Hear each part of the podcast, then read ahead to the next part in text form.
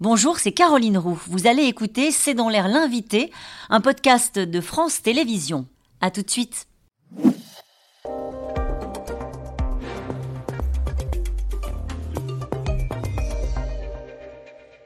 Bonsoir à toutes et à tous, bienvenue dans C'est dans l'air mon invité ce soir est Lionel Zinsou. Bonsoir. Bonsoir. Euh, je suis ravie de vous accueillir euh, sur ce plateau. Vous êtes économiste, ancien Premier ministre de la République du Bénin entre 2015 et 2016. Vous avez été directeur général et président de PAI Partners de 2008 à 2015 et surtout vous participez en ce moment même au sommet organisé pendant deux jours à Paris qui réunit une cinquantaine de chefs d'État et de gouvernement pour tenter de répondre aux immenses besoins euh, des pays en développement en matière de lutte contre la pauvreté et lutte contre le réchauffement climatique. Quel est le véritable enjeu de ce sommet? C'est de rétablir la confiance. En fait, euh, créer, créer un consensus parce que beaucoup de pays, parmi les émergents, les pays en développement, étaient en train de perdre un peu confiance sur la volonté des pays riches et des institutions internationales chargées du développement de mettre en place les ressources qu'il faut. Or, il faut que les ressources pour la transition énergétique qui sont additionnelles, soient bien additionnelles et pas prélevées sur les ressources qui sont déjà insuffisantes pour réduire la pauvreté. Ils avaient des raisons d'avoir perdu la confiance parce qu'on leur avait promis 100 milliards et ils ne les ont pas vu arriver. Il y a un peu une tradition dont il faut que ce sommet s'éloigne, de prendre des engagements et pas forcément les tenir ou, les tenir dans, dans, le temps. Et notamment à Glasgow, à la COP26, on avait promis 100 milliards par an de dollars pour les pays en développement. Ça aurait beaucoup concerné l'Afrique, quelques pays d'Asie très pauvres, quelques pays d'Amérique latine et des Caraïbes. Et ils n'ont rien vu venir. Euh, c'était quand même une promesse euh, d'il y a maintenant euh, trois ans. Et peut-être ça arrivera, ça commencera de se faire, peut-être pas à un rythme annuel en, en 2025. Donc là, il y a eu vraiment... Une blessure? Pardon? Il y a eu une blessure de la part de ces pays-là qui se sont sentis abandonnés ou comment est-ce quel mot vous mettriez? Oui, il y a une blessure parce que ce sont des pays qui ont des émissions de gaz à effet de serre très très faibles. Ça tiendrait qu'à l'Afrique, si vous voulez, le climat refroidirait. Bon. Et, et, les gens n'ont pas l'énergie, n'ont pas vraiment des besoins de base.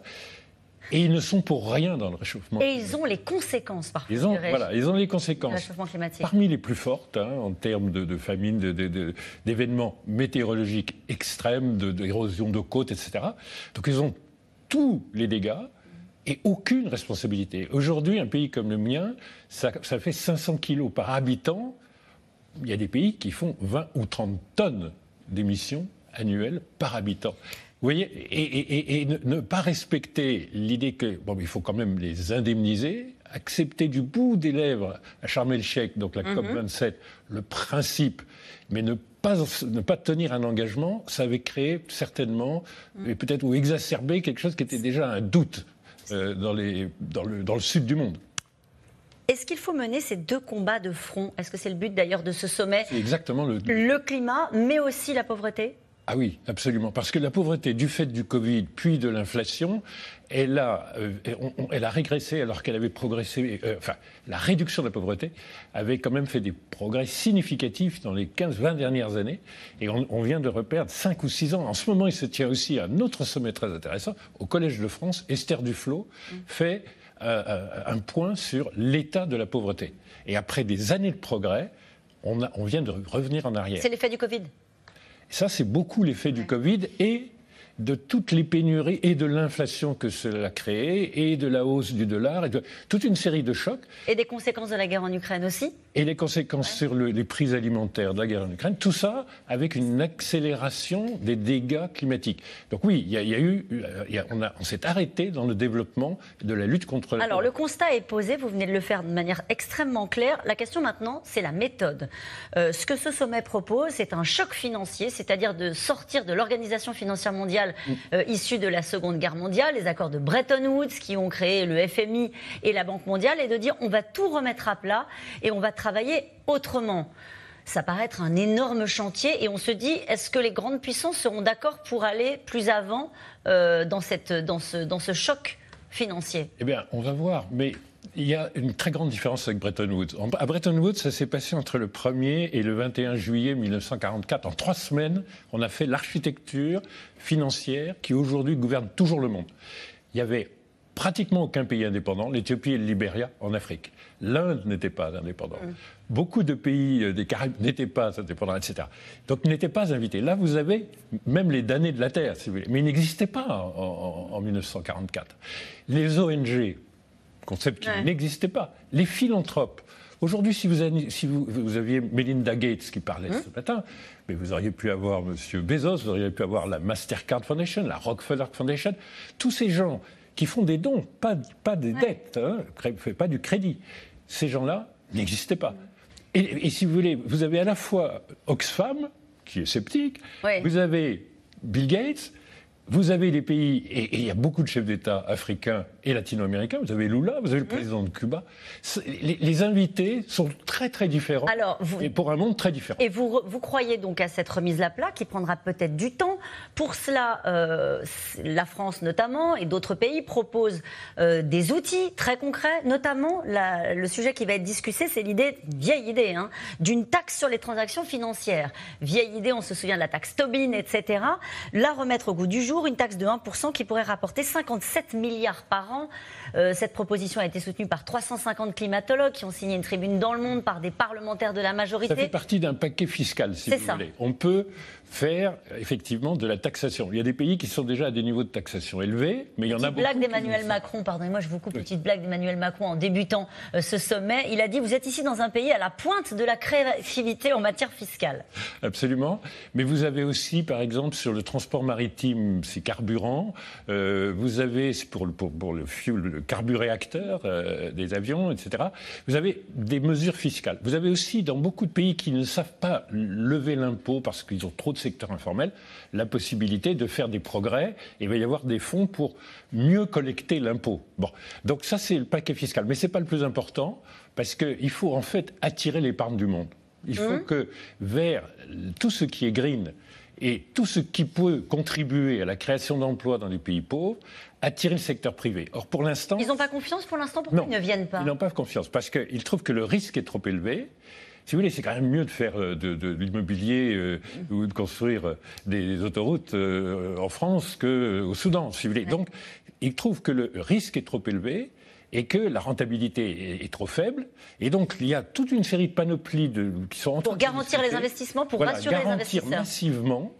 Et par ailleurs, faire que ce soit un peu plus rentable et notamment mettre en place un vrai marché du crédit carbone, c'est-à-dire rémunérer les gens sur le fait qu'ils protègent les forêts, ils les conservent, ils les gèrent de façon convenable. Et donc, si on arrive à faire que le couple oui.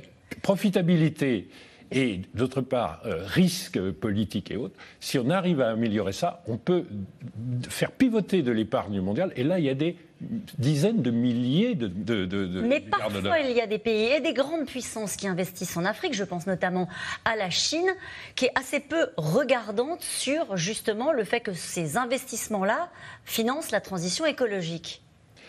Oui, et, puis c'est un, je ne veux pas être désobligeant, mais c'est un peu anecdotique. Si vous voulez, toute la dette. La Chine, c'est anecdotique? Oui, parce que vous voyez, on, manie là des centaines de milliards.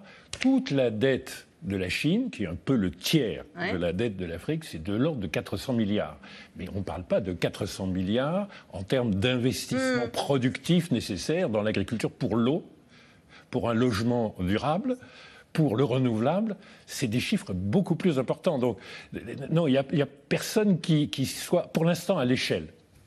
Ni, les, ni, les, Chinois, ni les, Européens, ni les Européens. ce dont on parle, c'est vraiment l'un des de sujets trouver des ressources euh, nouvelles. Et on trouver des ressources nouvelles et, puis, et aider. Et il y a de l'argent. La question, c'est qu'elles soient fléchées et qu'elles soient investies au bon endroit. Juste, pardonnez-moi, il faut que j'avance sur cette question qui est essentielle. La mesure, la jugée la plus importante euh, par le patron de la Banque mondiale, c'est euh, l'idée d'offrir une pause dans le remboursement de la dette pour que les pays puissent se focaliser, je le cite, hein, sur ceux qui comptent lorsqu'une crise survient et ne pas s'inquiéter de la facture qui va tomber. Là, on se dit. C'est une révolution. Oui, parce que la Banque mondiale, c'est un créancier privilégié qui n'a jamais accepté d'être dans les reprofilages, les annulations de dettes. Jamais. En disant je suis triple A, je vais sur les marchés, donc avec cette notation, pour des, coûts, à des coûts très bas, vous allez me faire perdre mon statut. Donc c'est une révolution. Et puis, il, est tout à fait extraordinaire, le nouveau, euh, Patron de la Banque mondiale. président de la Banque mondiale. Il, il, sidère tout le monde. Il veut aller très vite désormais, alors que c'est une institution qui est un peu lente, mmh. et faire toutes les réformes innovantes qu'il peut. Il vient d'arriver et il arrive à la fois du secteur privé, d'un grand banquier, et du monde philanthropique. Il dirigeait Mastercard, qui est une, des fondations pour le développement, la réduction de la pauvreté et l'engagement environnemental le plus, le plus fort aux États-Unis. Donc c'est une, en fait une révolution, cette petite phrase. Donc ce ne sera pas un sommet de plus en vous écoutant? Je pense que ça va être confirmé à, à Delhi euh, parce qu'en septembre, il y a le grand sommet des G20 et les Indiens sont exactement alignés. Je pense que ça sera confirmé à la COP 28. C'est une année tournant, une année tournante, elle est décisive. Merci beaucoup d'avoir été mon invité. Et puis donc ce sommet qui se tient encore demain, hein, deux jours euh, euh, à Paris. Nous allons poursuivre cette discussion en parlant d'un sujet qui divise le Nord et le Sud, la question de l'Ukraine. Nous revenons sur la contre-offensive ukrainienne. À tout de suite. Merci.